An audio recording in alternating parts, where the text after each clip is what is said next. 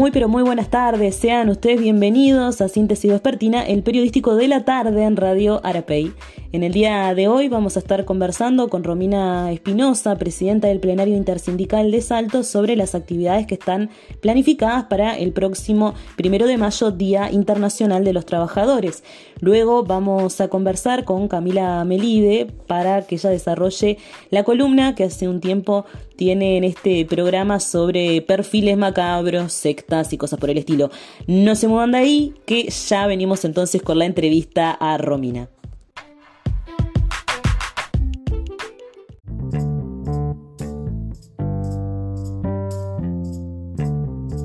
Bienvenida Romina al programa, un gusto tenerte y gracias por hacer ese parate en la ruta para tener esta entrevista. Bueno, muchas gracias a ustedes por la comunicación este, y un saludo a toda la audiencia. Se ve que viajan bastante seguido ustedes, porque no es la primera entrevista que tengo así. Creo que es como la quinta o la sexta que alguien dice, bueno, voy a parar en la ruta para tener la entrevista, así que... Sí, no es sencillo, digo, porque además de, ocupar algunos roles dentro de, lo que es el penal intersindical, también nos toca eh, las tareas propias de nuestro sindicato, que también muchas veces requieren que, más la movilidad, más bien interna, y después eh, eh, de la Federación de Municipales, que en realidad la razón de mi viaje en este caso fue por eso, porque tuvimos un zonal de la Federación ayer en Maldonado y bueno, ahora estamos en retornando. Ahí está. Contame un poco, Romina, cuáles son los planteos, cuáles son las reivindicaciones de cara a este primero de mayo. Bueno, sin duda que las reivindicaciones que, vamos a estar planteando en la proclama tienen que ver con, toda esta batería de recortes y de reformas y de, cuestiones que están afectando a la clase trabajadora. Eh, la proclama va a estar incluyendo obviamente la reforma jubilatoria, la reforma de la educación, los cambios en la ley de la negociación colectiva, este, un montón de, cosas que en realidad nos están afectando a todos lados, la pérdida de salario, ni, ni hablar, o sea, es, un montón, es un montón de, temas en realidad. Y después eh, vamos a, tocar también el tema de lo local, ¿no? Este, esta cuestión que tiene que ver con las dificultades, el desempleo altísimo que tiene el departamento de Salto, este, las dificultades que hay de acceso al mercado de trabajo de los jóvenes, la situación de la educación, o sea, es un montón. Sí, realmente. Eh, ¿Cómo evalúan el paro del otro día, que eh, fue como una especie de previa de cara al primero de mayo, no? Sí, eh, en realidad el paro que, que, realizamos el otro día, tuvimos varias cosas en contra, este, que tiene que ver con, primero con el clima, ¿no? Estaba lloviendo, este, lo que realmente muchas veces eh, limita la participación de, un montón de compañeras y compañeros y también esta cuestión de que bueno fue resuelto eh, en la, tarde del lunes para el martes directo y la convocatoria fue este, un poco acotada en tiempos no Digo, hay, hay varios sindicatos que, que trabajan eh, el paro con recorridas sectoriales y demás que bueno que no se pudo llevar adelante este, aún así nosotros hacemos una buena evaluación porque tuvimos un buen nivel de participación este, los compañeros y las compañeras se arrimaron, o sea, eh, hubo muchos lugares donde se acató el paro, o sea que la síntesis que hacemos es buena. Ahí está. Em, este primero de mayo tiene la particularidad que se está desarrollando eh, posteriormente a la aprobación, o yo creo que se aprobó, sí, la reforma jubilatoria, ¿no? ¿Cómo, claro, exactamente. ¿Cómo lo, ¿Cómo lo están evaluando también desde la central, em, luego de aprobada, cuáles van a ser las medidas de lucha? Porque también se estuvo planteando la posibilidad de un plebiscito.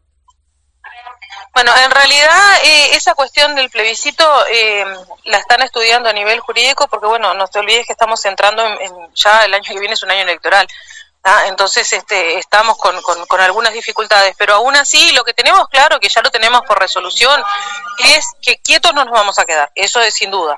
¿ah? Eh, la, reforma se votó en diputados ayer, eh, perdón, el 25, que fue cuando hicimos el paro, este, y que bueno, que ahora, ahora eh, vamos a seguir manifestándonos en contra y buscando los medios para que esto este, pueda ser revertido de, la forma que, tenga que ser. Eh, con respecto a este tema, dentro de lo que son las actividades del primero de mayo, o sea, sin duda va a estar arriba de la mesa y va a ser este, parte de las discusiones este, que, continúan, ¿no? De las mesas representativas, las mesas ampliadas, o sea, el plan de acción está, se está definiendo justamente, este, nosotros ya estábamos previendo qué era lo que, lo, que podía llegar a pasar y bueno, la línea que estamos manteniendo es esta, de que quietos no nos vamos a quedar, de que nos vamos a seguir manifestando porque la población tiene que saber que esta reforma que se votó es altamente perjudicial para la gran mayoría de la población que somos las trabajadoras y los trabajadores y además afecta también a los que están por ingresar al mercado laboral que al estar los que ya estamos trabajando cinco años más, estamos limitando el acceso por cinco años más a los grises que quieren entrar a, insertarse en ese mercado laboral y que van a ocupar esos lugares que se dejan que dejan los que se jubilan ¿ah? o sea se retrasa todo no entonces son cuestiones que bueno que la gente tiene que ir tomando conciencia y tiene que ir conociendo porque sabemos que jugaron muchísimo con la desinformación este y bueno los resultados están a la vista vamos a seguir manifestándonos Perfecto. ¿Cómo ves la posición del gobierno? ¿Es un gobierno que se ha abierto al diálogo? Porque ellos afirman que todas estas medidas que están implementando son para la gente y han tenido la participación de la gente. ¿Ustedes los ven de esa forma? No, no, no. O sea, a ver, diálogo hay cuando vos te sentás a conversar, hay un intercambio y vos negociás y, y tenés, este, tomás las sugerencias o, o las no las opiniones del otro. Cuando vos venís y decís voy a hacer esto y el otro dice, ah, pero no te, te levantás y te vas, eso no es diálogo. Acá le mintieron a la gente, o sea, le mintieron abiertamente a la gente. El presidente en la campaña dijo que no iba a subir la edad jubilatoria y hoy subió la edad jubilatoria. Como dijo también un montón de otros cambios que no lo ibas a hacer y, y, los hizo. O sea, le mintieron abierta y descaradamente a la gente. Y se tiene que hacer cargo de eso, se tiene que hacer cargo. Entonces son cuestiones que me parece que eh, nosotros apostamos y dimos alternativas, porque además en, su, en, una, en una entrevista que se le hizo al, al, ministro de Trabajo dijo que el PCNT y que aquellos que no estábamos de acuerdo con la reforma no habíamos presentado alternativas. Nosotros presentamos alternativas. Que ellos no las hayan escuchado o que no las hayan tomado prestado atención, no quiere decir que nosotros no lo hayamos hecho. ¿Cuáles eran esas alternativas? ¿Alguna de esas alternativas? Y, y, nosotros lo que planteábamos es, porque si esta reforma, que no es una reforma de la seguridad social, es una reforma del régimen de jubilaciones, si este, la, base de esto es una base económica, porque el, el, fundamento es que el BPS tiene un déficit muy grande y que no se puede sostener, nosotros le planteábamos que eliminando el sistema de AFAPS, por ejemplo, el, el BPS se solventa, porque las AFAP se llevan 1.200 millones de dólares de ganancia y el déficit del, BPS son 600 millones de dólares. O sea, solo eliminando las AFAP ya no tendríamos problemas con el déficit del BPS. No quieren eliminar las AFAP, de hecho, eh, se amplía el régimen y se hace obligatorio para todas y todos los trabajadores, independientemente del monto que cobres, que, que, que tengas de salario, que es lo que se establece en esta reforma. No quieren derogar las AFAP. Bueno, busquemos otra forma de financiamiento. Por ejemplo, el impuesto a las grandes extensiones de tierra, que hoy no se están tocando. Por ejemplo, el impuesto a las exportaciones. Por ejemplo, eh, aumentar el aporte patronal. ¿Por qué los trabajadores tenemos que estar aportando el 15% de nuestro salario para la jubilación y, y las patronales solamente el 7%?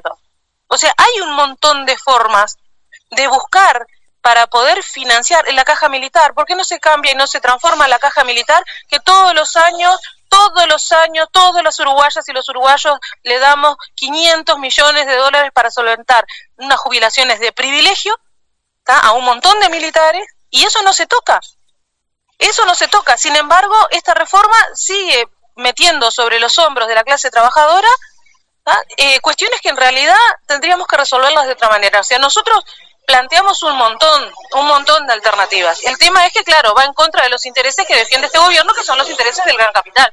¿Te parece que esa es la razón por la que no se tienen en cuenta estas propuestas que, que viene planteando el movimiento sindical? Pero claro, sin duda. O sea, sin duda, a ver, eh, sabemos y tenemos clarísimo que, que, este gobierno no, no gobierna para los, para los trabajadores y las trabajadoras. Porque si gobernara para los trabajadores y las trabajadoras, no hubiese impuesto todos los cambios que impuso, por ejemplo, en la ley de urgente consideración.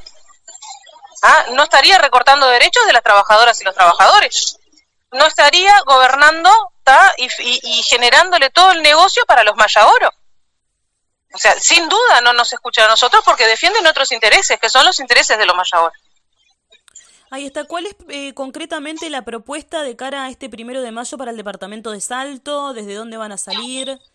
Contame un poquito. ahí está. Vamos a concentrar en la plaza primero de mayo a las 10 de la mañana Vamos a estar compartiendo algunos espectáculos artísticos, van a estar cantando el dúo Luis y Rosario, va a estar recitando poemas la compañera Marta Peralta, vamos a finalizar la parte artística con un homenaje a Papino Sioca, a cargo del dúo Los Figueroas, con, otro compañero más. Este, y después, bueno, tenemos la oratoria, eh, como siempre, una oratoria única, que vamos a ser varios compañeros los que vamos a estar este, dándola. Y después eh, tenemos una parte un poco más protocolar que es la, el descubrimiento de la placa alusiva a la construcción del monumento en la Plaza Primero de Mayo, el monumento que se votó en la Junta Departamental en diciembre del año pasado. Y después, para finalizar, vamos a estar compartiendo una olla popular, o sea que extendemos la, invitación a todas y a todos a que nos acompañen, a que participen. En caso de que llueva, eh, vamos a estar informando para dónde lo vamos a trasladar al acto. Este, que seguramente vaya a ser en ADEOMS o en el local de la JOICA, lo estamos definiendo y lo vamos a dar a difundir, ni bien este, eh, tengamos la definición.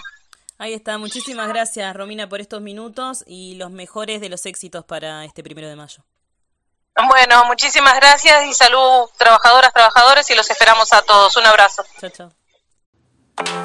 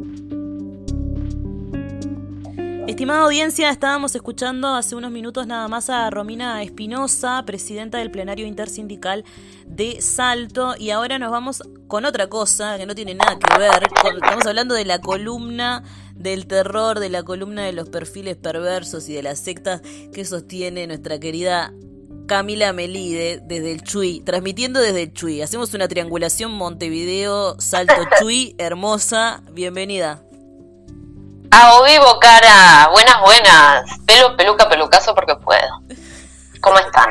Espero que hayan tenido una hermosa semana. Yo tuve una hermosa semana fantástica.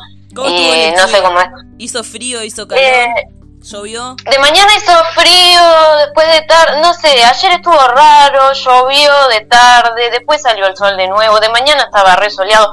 Ahora, por ejemplo, me desperté, había una niebla que parecía Silent Hill esto, y ahora hay un sol espectacular, la vela frazada, todo, así que bueno, nada, quién sabe, ¿no? El calentamiento global XD. La vela frazada me mata, tremendo sol, porque lavar la frazada demora en ese Sí, sí, no un poco de pago, sí, sí. Bueno, contame qué nos traes hoy, por favor.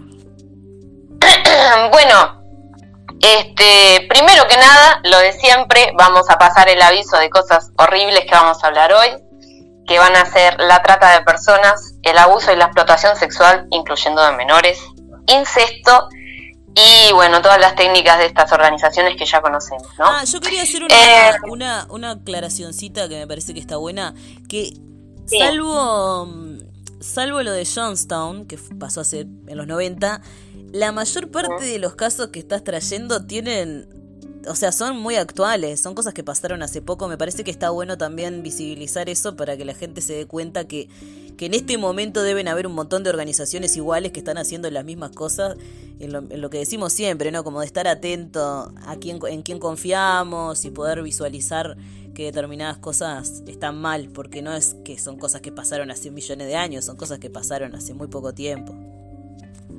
Efectivamente, mi querida Verónica, la verdad que vos siempre un paso adelante, porque si todo sale bien, la semana que viene traemos un caso nacional uruguayo actual eh, en funcionamiento todavía.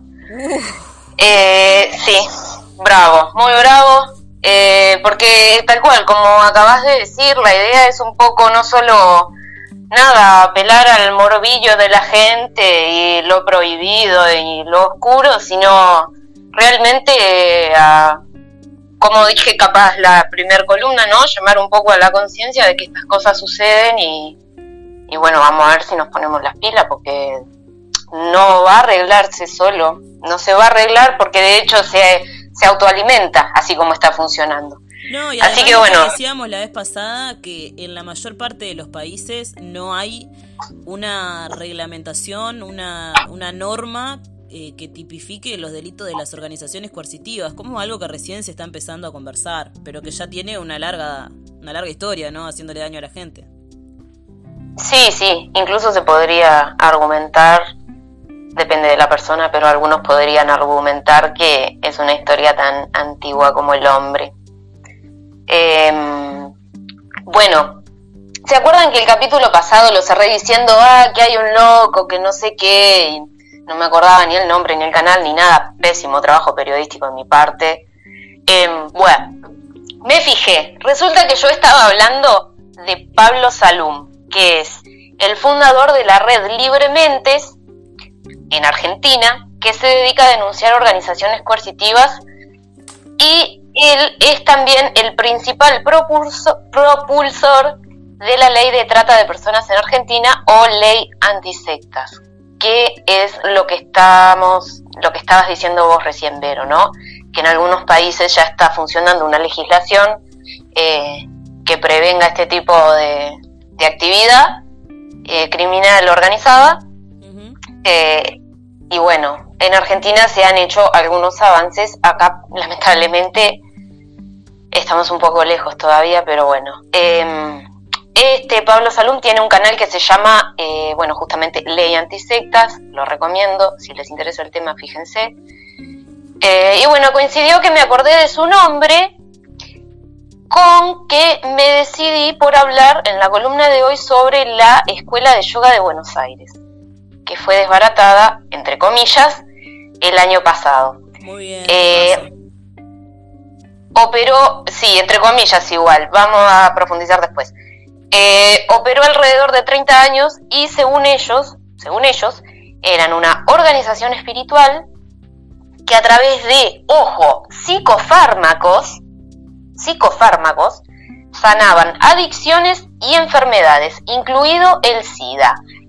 A ver, con esto no se jode, esto es con lo que no se jode. Porque si vos querés creer en el loro peludo que vive en Urano, perfecto, no hay problema, sé feliz.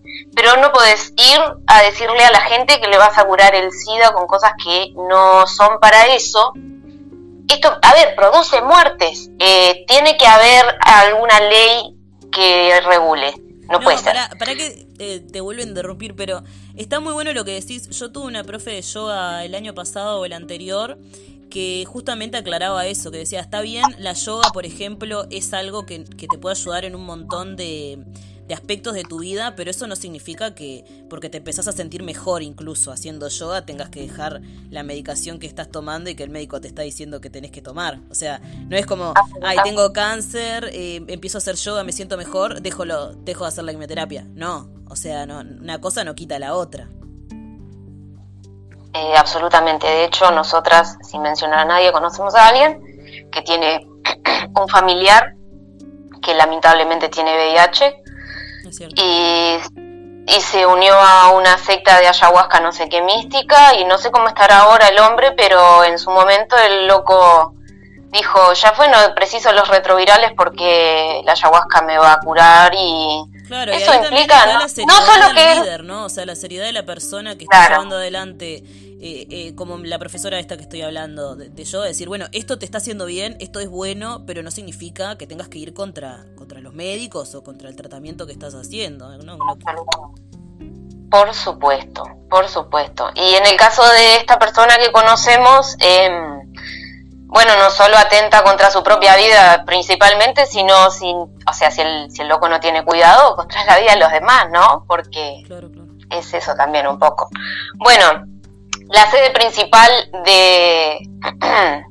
un detalle que les cuento, la sede principal de eh, la Escuela de Yoga de Buenos Aires eh, era en Villa Crespo, un barrio de Buenos Aires, eh, y era un edificio de 10 pisos que quedaba en la calle Estado de Israel, para que se ubiquen, si conocen, y si no conocen, tal vez fíjense, yo me fijé en Google Maps, está bueno conocer más o menos los ambientes en los que se dan las cosas para eh, ir derribando prejuicios, por ejemplo. Bueno, me dirijo pues al canal de Pablo a ver si tenía algún video sobre el tema y, oh sorpresa, me encuentro con que el loco no solo es sobreviviente de la escuela, eh, sino también integrante de primera generación, no fundador, porque él era un niño, pero estuvo ahí prácticamente desde el comienzo, según su testimonio. Así que hoy, en lugar de enfocarnos en una sola figura, vamos a hablar de dos, ¿no? Que en, eh, algún tipo de metáfora vendrían a ser como el héroe y el antagonista, y vamos a ver con qué sensación nos quedamos, de qué tipo de, de qué género es, seguro que es género terror la historia, pero es tragedia, es que, bueno, también es tragedia, obviamente. Bueno, ¿cómo da Pablo y su familia con la Escuela de Yoga de Buenos Aires e de ahora en más para ahorrar aire? A mediados, tirando a fines de los 80, Graciela, la madre de Pablo, sufría de dolencias inexplicables para el momento, que hoy en día podríamos reconocer como posibles ataques de pánico, ¿no? Eh, bueno, en búsqueda de una solución, eh, siguió el consejo de señoras de dudosa procedencia que le recomendaron la clínica, entre comillas, como siempre, con esta gente, de un gurú espiritual que practicaba yoga. ¿Quién era este señor? Juan Percovis. No, redoblantes no, merece tipo. Bueno, no quiero ni decir. Eh, se trata de Juan Perkovic, un contador que al día de hoy tiene 84, 85 años, es decir, que en aquel momento tenía, no sé, 40 y pico, 50 y algo. Em, se dice que su primera captación la hizo en un estudio en el que trabajaba y, bueno, ya delatando como su talento natural. Eh, no pude averiguar mucho sobre su infancia ni nada, pero bueno, este, supongo que igual vamos a concentrarnos más en qué fue lo que pasó y no tanto como el, el background de este señor. Bueno, eh, Graciela comienza a asistir a las sesiones eh, de yoga, eh, empieza a llevar a los hijos, chicos, todo gradualmente, y de a poco, sin darse cuenta, Pablo y su familia terminan siendo captados, ¿no? Parece que Pablo fue el primer niño en ser captado a sus 7, 8 años, porque tenía dos hermanos más grandes que ya eran adolescentes, si yo no estoy equivocada. Entonces él es el primer niño, que después más adelante le daría una jerarquía sobre otros niños que entrarían, ¿no? Como ya hemos visto en otros en otras columnas anteriores. Este, bueno, al principio parece que eran cinco o seis alumnos, muy poquitos, Pablo, su familia y algún otro más junto con el líder, pero en cuestión de un año y pico eran muchas más personas que ya no entraban en un apartamentito de cuatro ambientes, o sea, tuvieron que alquilar salones, etcétera, y una se pregunta, ¿cómo creció tanto el alumnado? Porque no solo con yoga se capta la gente, ¿no? Bueno, según Pablo, eh, con el tiempo Perkowitz empezó a decir que era un ángel enviado a la Tierra, lo de siempre, ¿no? Eh, que era un ángel enviado a la Tierra con la misión de crear mil ángeles más de eh, entre los alumnos que se unieran a su escuela. ¿Y cómo hacía la gente para alcanzar este estatus de ángel? ¿Qué se te ocurre, Vero? Hay tantas cosas malvadas se pueden solicitar. En, en global o en una. Explotación, básicamente, ¿no? bueno, sí, está. Eh, en general exactamente, exactamente, muy bien. Hacer lo que el loco diga. Eh, a ver si aprendemos, ¿no? Porque claramente somos, yo, confío en nuestra audiencia, ya todos nos damos cuenta de que es como, cómo más o menos va a funcionar la cosa. Entonces, si nosotras, personas comunes, podemos identificar cuál es el problema que está teniendo la justicia. Bueno, ya vamos a profundizar en ese problema. Em, para que se hagan una idea de para dónde va a ir la cosa, del tipo de mecanismo que se va a utilizar, les cuento unas cositas que salen en un video que vi de un recibimiento que le hacen a Perkowitz en el 94. ¿está? Primero que cantan una canción todos los adeptos que no se entiende muy bien la letra por la calidad, pero dice algo así como Dionisio no sé qué, tu vino no sé qué, en mi piel, tu cuerpo quiero penetrar. Bueno. Después hay un caballero con un micrófono y el peinado de MacGyver que dice que hay que bailar y moverse con mucho erotismo y sensualidad. Buah.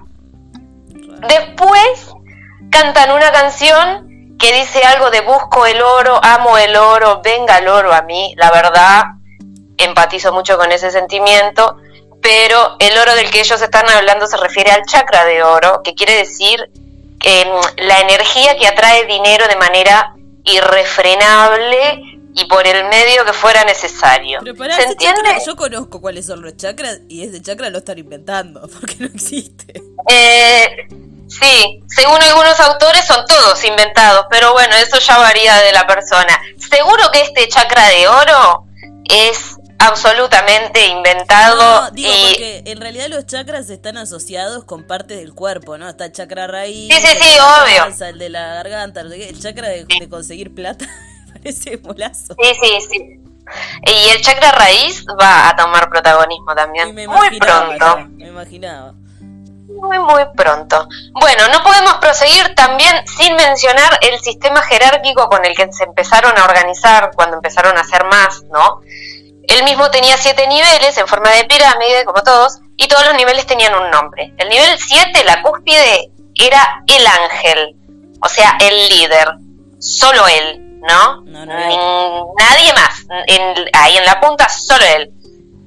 Debajo de él, en el nivel 6, están los apóstoles, que son colaboradores directos de Perkowitz. En el 5, los genios. En el 4, los alumnos. Y después, 3, 2 y 1, lo que ellos llamaban los humanos comunes, ¿no? Los mundanos, no iluminados, la chiusma. Em, dato de color. Eh, Perkowitz escribió por lo menos una ópera, que luego vamos a hablar a quién involucra, y dos o tres libros, uno de los cuales era de enseñanzas, según él, basadas en las obras de Dostoyevsky, moralidad, religión, sufrimiento, etc.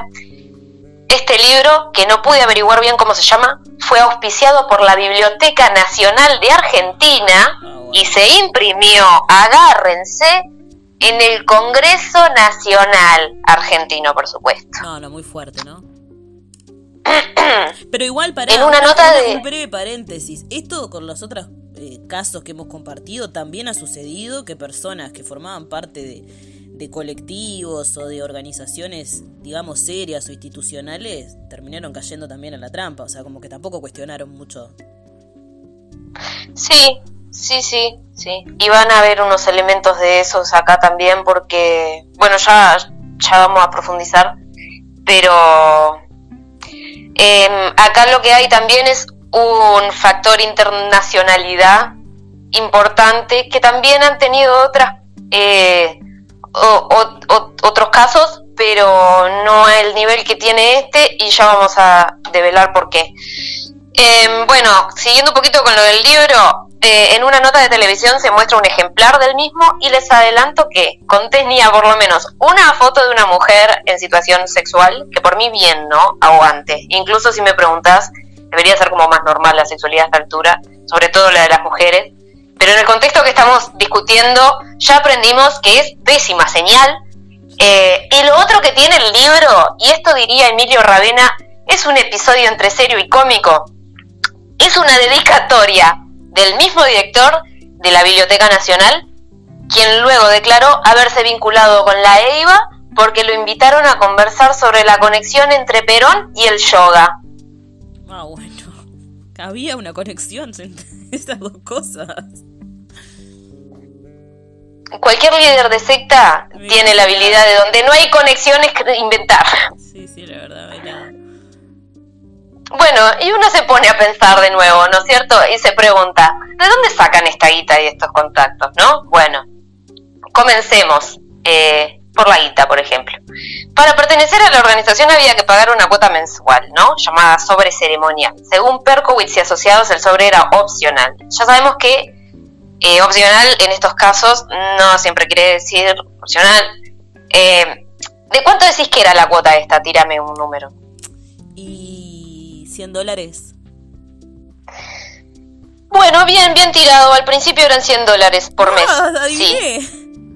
Sí, pero ¿sabes qué pasó? Que después empezaron a hacer 200, después ¿Qué es un 1000. de plata 100 dólares hoy día en Argentina, de mano.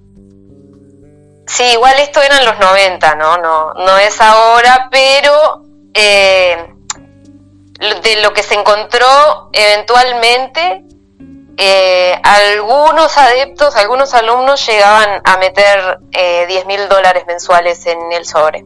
¿Qué? Ah, pero sí. que cambiar de trabajo eh... no, Vero, por favor. Me voy a volver líder de secta, ya está. No, no, Vero, no, no hagas eso, por favor, no me hagas eso. ya, ya aprendí un montón con esto. Lo, puedo, lo uso para el mal y ya está. No, pero ahí después tenemos que ser enemigas mortales, como Nacional y Peñarol. Ah, no, tenés razón, Tenés razón, solo por eso no lo voy a hacer. Me pierdo los No a la violencia en el fútbol. che, pará, escúchame, porque además de esta guita, como siempre, los adeptos, entre comillas, donaban sus bienes, porque los persuadían para que los donaran, no era que eso y los ponían a nombre de la organización. Parece que se encontraron después, más adelante en los allanamientos, algo así como 186 eh, títulos de propiedad. Em, y bueno, ¿y cómo hacían para poderse con tanto pez gordo? Es la pregunta que nos queda. Bueno, para llegar a eso tenemos que volver al testimonio de Pablo en cuanto a los mandatos del ángel, o sea, las tareas que mandaba el líder, ¿no? Eh, al principio Perkowitz te mandaba a hacer cosas sencillas, incluso hasta divertidas, como leer algún libro, meditar, bueno, hacer yoga, obvio, ¿no? Pero con el tiempo y a medida que fue creciendo el número de adeptos y de ingresos, las tareas se fueron desvirtuando, te mandaba a experimentar con tu sexualidad, digamos, lo tabú, lo prohibido, lo que nunca te habías animado, y más de alguno estará pensando, eh, opa, eh, las minas, eh, qué linda, eh. Y no, ¿está? Les pido por favor, no sean ese, porque esto fue manipulación y coerción pura y dura, y de hecho, según denuncias, estas prácticas incluían forzar a padres e hijos a tener sexo entre ellos. Chicos, los hijos, por las dudas, ¿no? que alguno esté pensando, ah, no, pero si son grandes, que tampoco funciona, es un asco, ¿no? Pero, para que quede claro, hijos chicos con sus padres. Sí, sí, cosa repulsiva, perversa, ¿no? Directamente. Absolutamente un asco. Eh, y para empeorar la situación, parece que Perkowitz además mandaba filmarlas, estas eh, sesiones de exploración sexual, según él, supuestamente como prueba de que se había cumplido con lo ordenado, pero todos sabemos que tenían el cometido real de chantajear a las víctimas y un cometido secreto que develaremos más adelante, pero a algunos capaz que ya se imaginan. Eh, todo esto forma parte de lo que yo creo que es un adoctrinamiento sexual, ¿no? El que las víctimas fueron sometidas con el fin de conformar lo que le llamaron después el geillado. ¿En qué consiste? Sencillamente en explotar sexualmente a las víctimas, ¿no? La escuela tenía, por ejemplo, varias subescuelas, ¿no? Como ciencias del arte, de terapeutas, etcétera. Pero la más importante tal vez fuera la de ciencias políticas, porque acá invitaban políticos que el líder quisiera influenciar y como los influenciaba a través de la oferta de servicios sexuales, ¿no? De parte del alumnado. Aquí la respuesta al misterio de los peces gordos. Se les hacía seguimiento incluso a los empresarios y, bueno, habitués, eh, llevaban fichas con sus datos, relaciones, historia dentro y fuera de la EIVA, y de hecho había una división en la organización que gestionaba todo esto que se llamaba Departamento Novios. Hay documentos por ahí.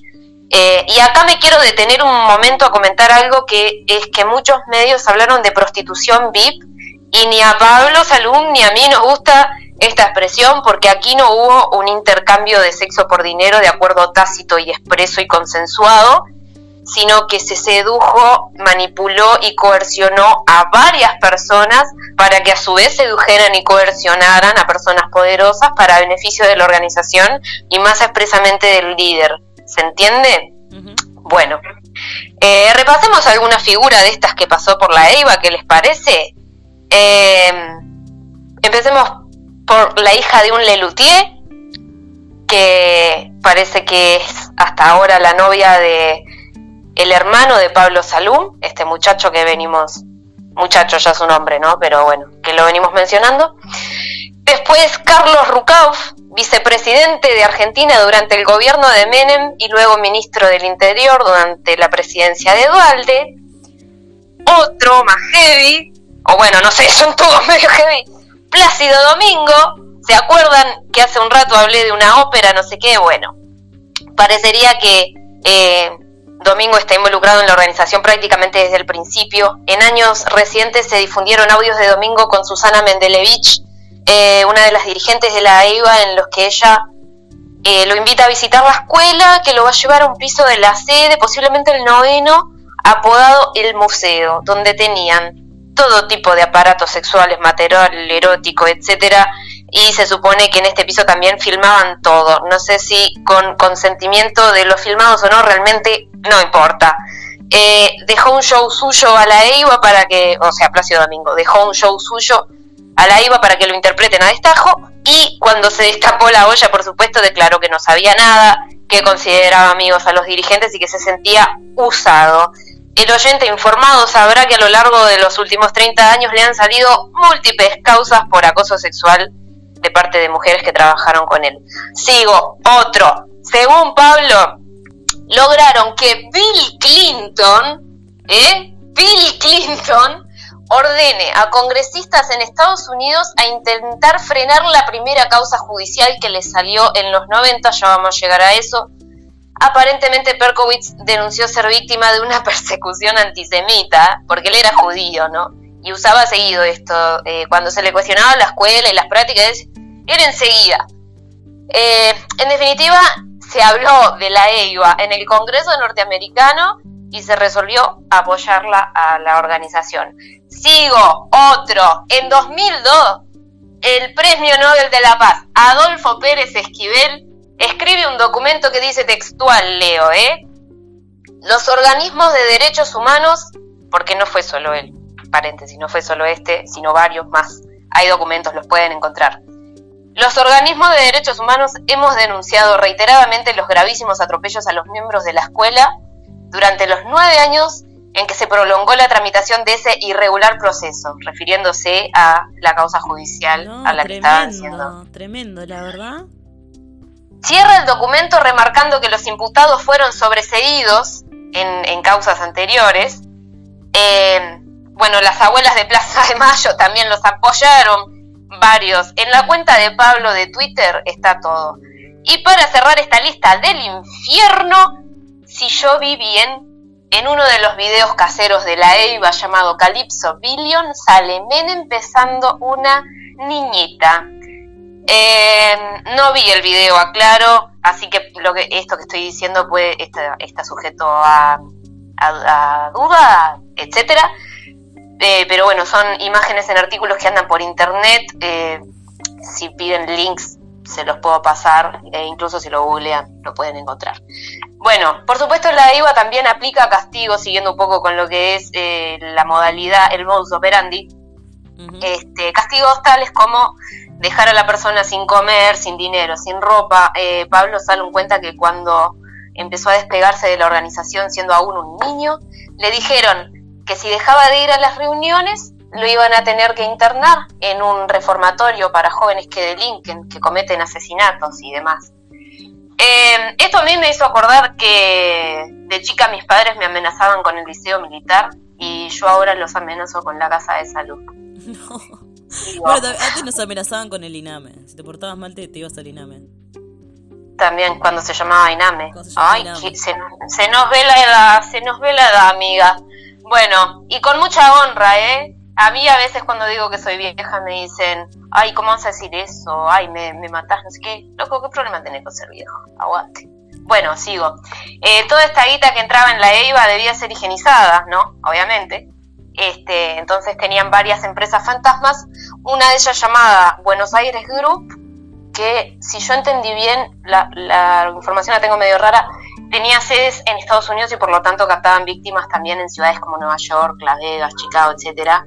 Y después a estas víctimas las mandaban a Buenos Aires a, eh, comillas, comillas, comillas, tratarse sus dolencias.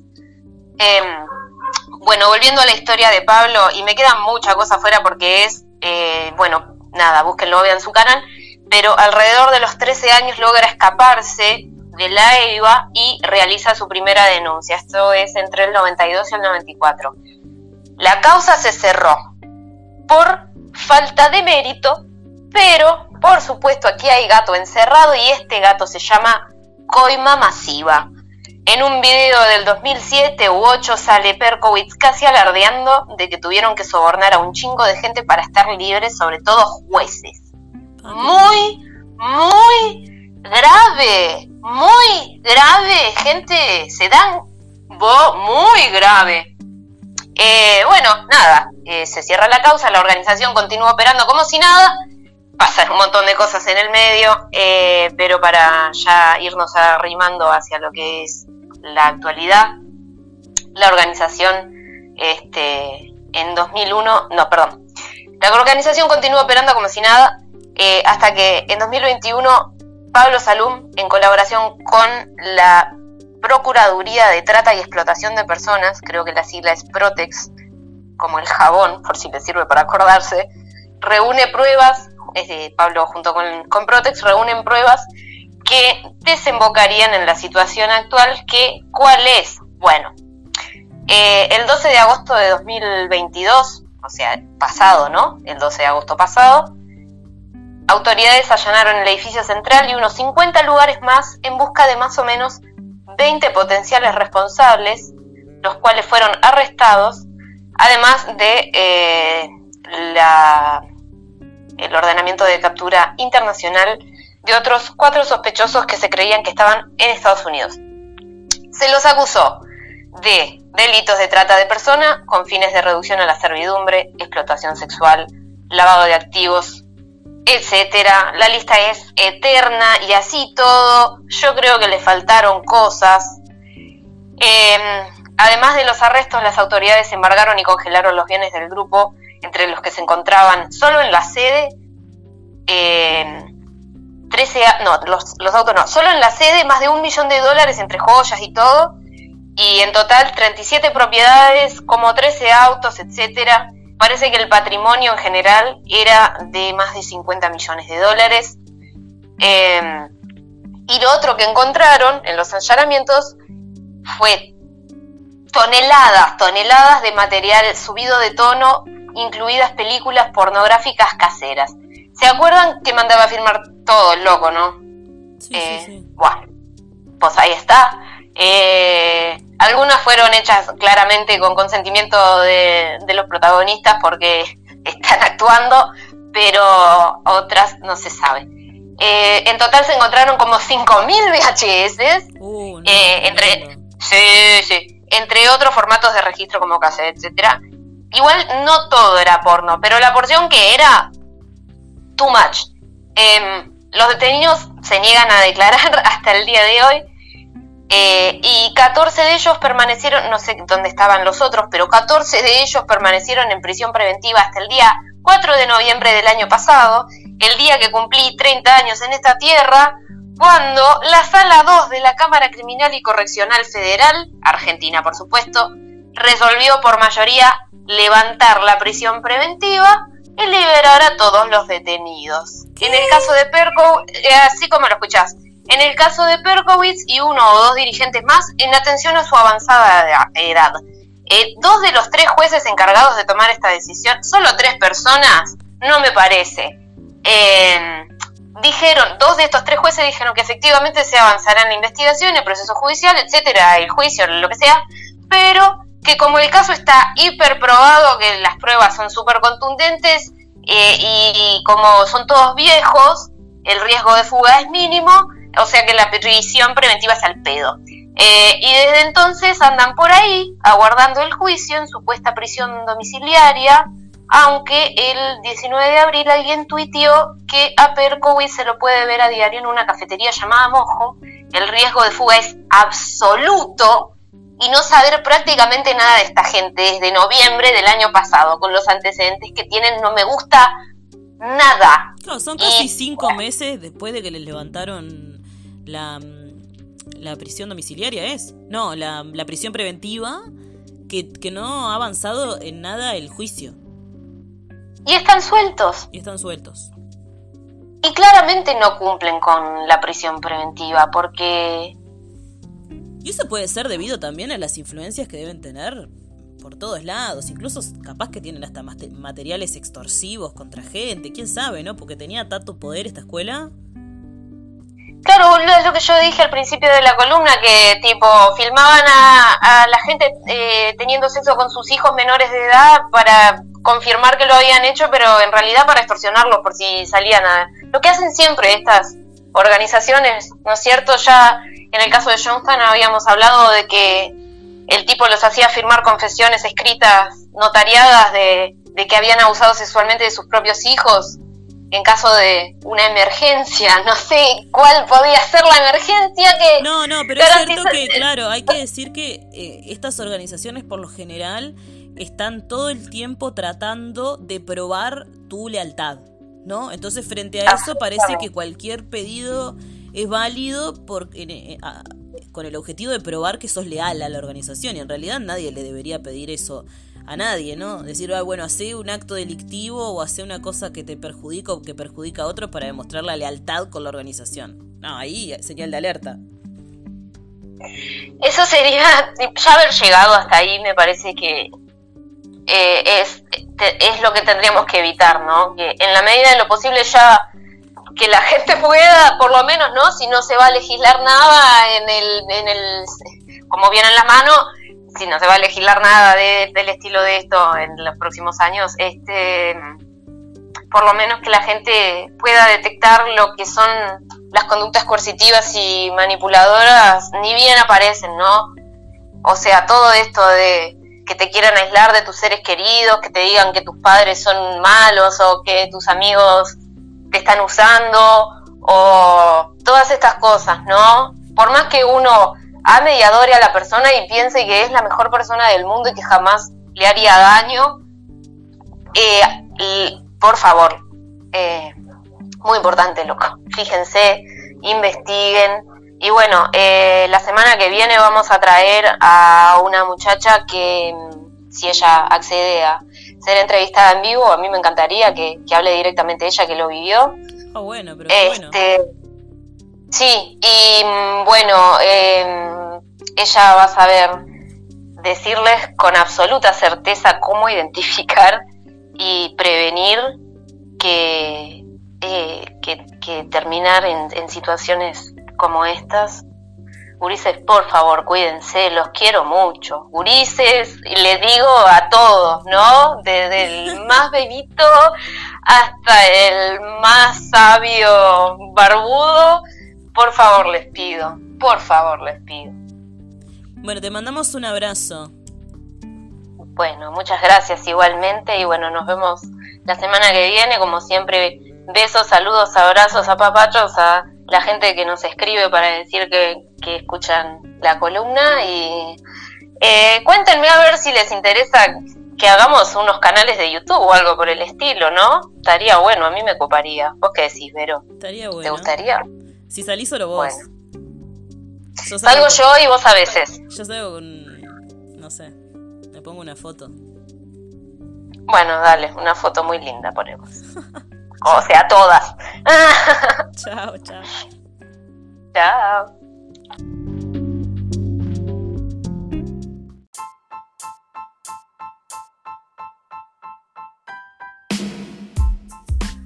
Estimada audiencia, estaban escuchando la columna de Camila Melides sobre sectas, eh, personajes perversos, etc.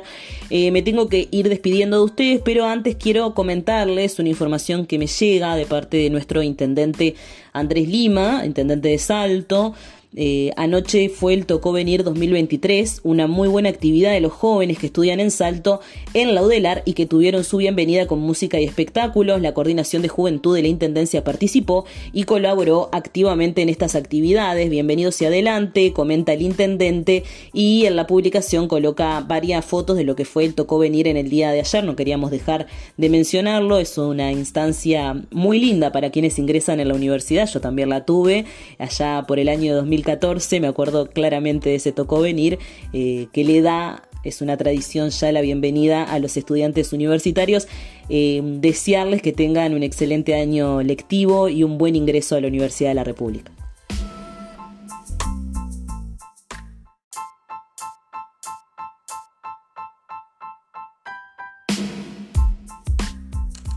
Me despido de ustedes, nos reencontramos el lunes, que tengan un excelente fin de semana, que pasen muy lindo, chao.